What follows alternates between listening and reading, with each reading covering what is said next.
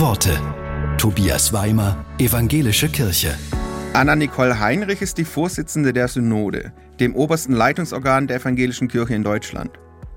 Bei einer Rede beim Klimastreik in Erlangen hat sie auch ein Gebet gesprochen. Über diese Erfahrung sagt sie, die VeranstalterInnen waren skeptisch.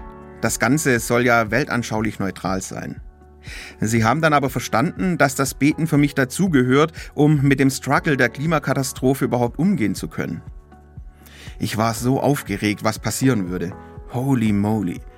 Aber ich habe schon lange nicht mehr so ein langes, lautes Klatschen nach einer Rede gehört, wie nach diesem Amen.